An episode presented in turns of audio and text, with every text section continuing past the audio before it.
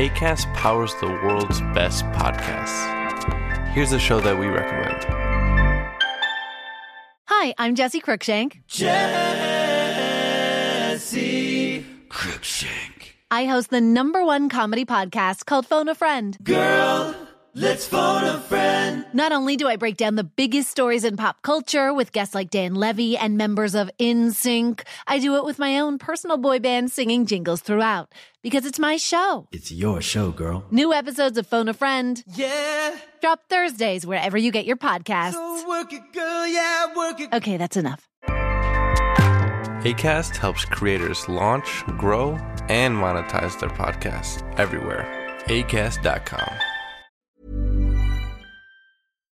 Dear listeners, good morning and welcome to Comme d'Archi, Season 1 of Summer, the podcast that opens the doors to the fascinating world of architecture. For newcomers, let me introduce myself. I'm the spokesperson of Anne Charlotte Despont, PhD in History of Architecture, published author, head of a communication and development agency based in Paris, France, dedicated to architecture. Let's meet every week to discuss culture and architecture with specialists and learn how to look at projects through a context and diversity lens.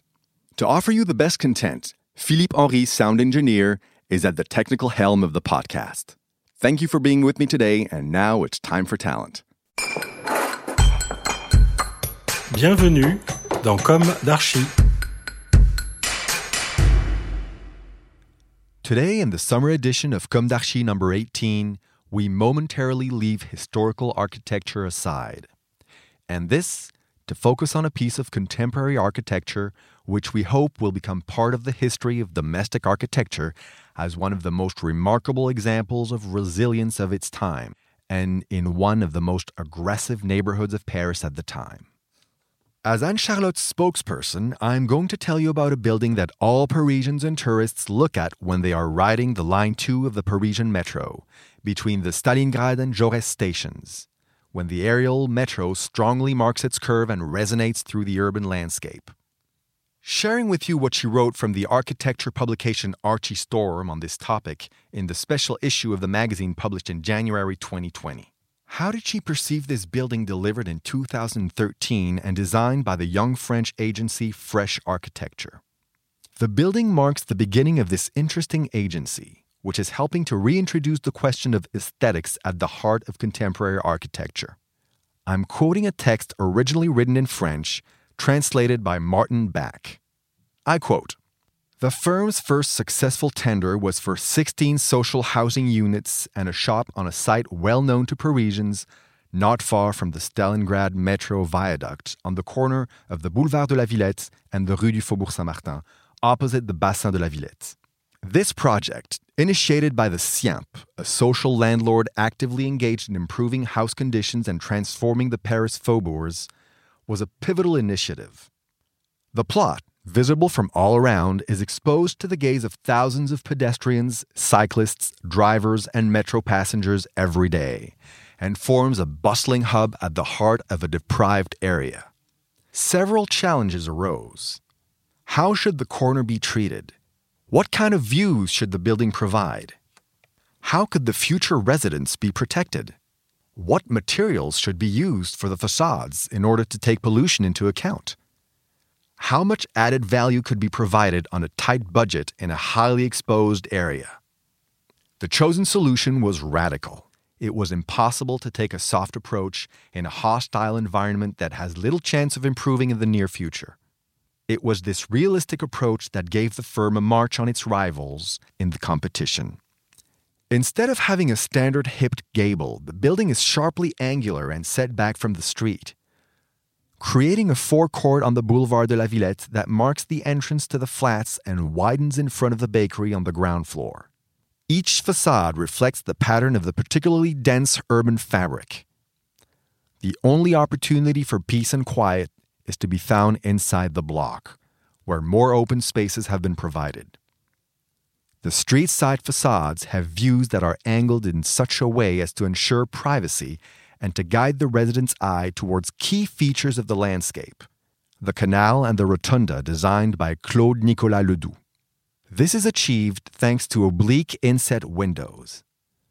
This clever solution means that Metro users cannot see into the flats, protecting residents from prying eyes. Instead, they can admire elegantly designed facades clad in varnished tiles and sporting a subtly rhythmic series of angled insets. The two directions in which the building faces are underscored by the use of black and white, respectively.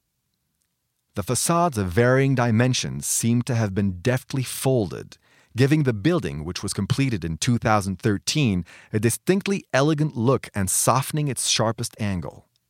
Though the firm was not really aware of this at the time, the project defined its major architectural preoccupations, which would quickly become its key leitmotifs folds, insets, orientations, roofs extending seamlessly from frontages, materiality, off street areas, kinetic architecture. Above all, the Fresh team is never shy to embrace contemporary design, revisiting the codes of architecture and putting forward their own individual style.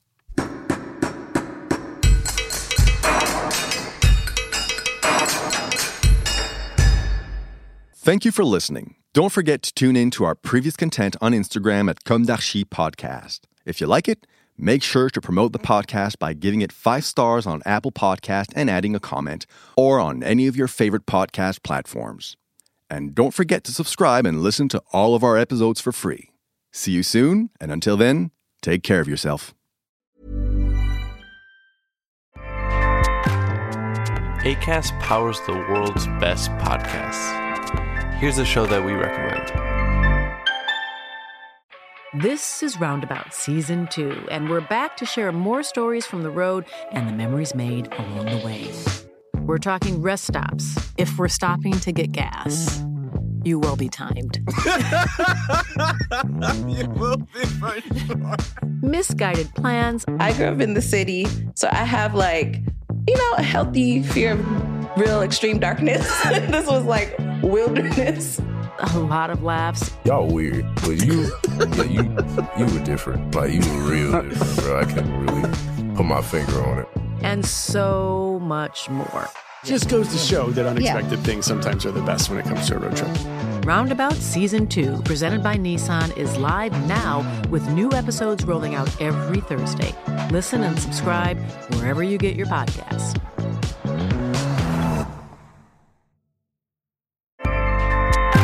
ACAST helps creators launch, grow, and monetize their podcasts everywhere. ACAST.com.